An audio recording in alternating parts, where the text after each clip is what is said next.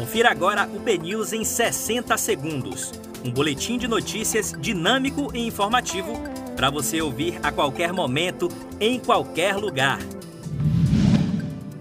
Olá, bom dia para você. Hoje é segunda-feira, 23 de novembro. Eu sou Léo Barçan. Vamos aos principais destaques da Bahia, do Brasil e do mundo agora no BNews 60 segundos.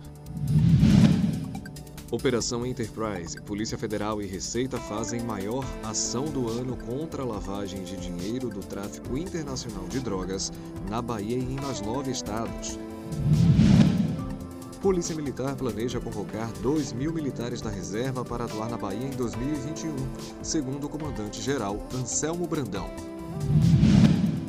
A Bahia é o estado com maior número de obras paralisadas com recursos federais, é o que aponta um relatório da Controladoria Geral da União.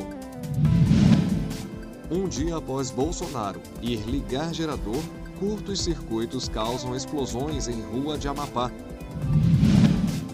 Especialistas apontam vários crimes de trânsito cometidos por Bolsonaro no Amapá. O presidente trafegou com o corpo pendurado para fora de carro e com segurança protegendo suas costas.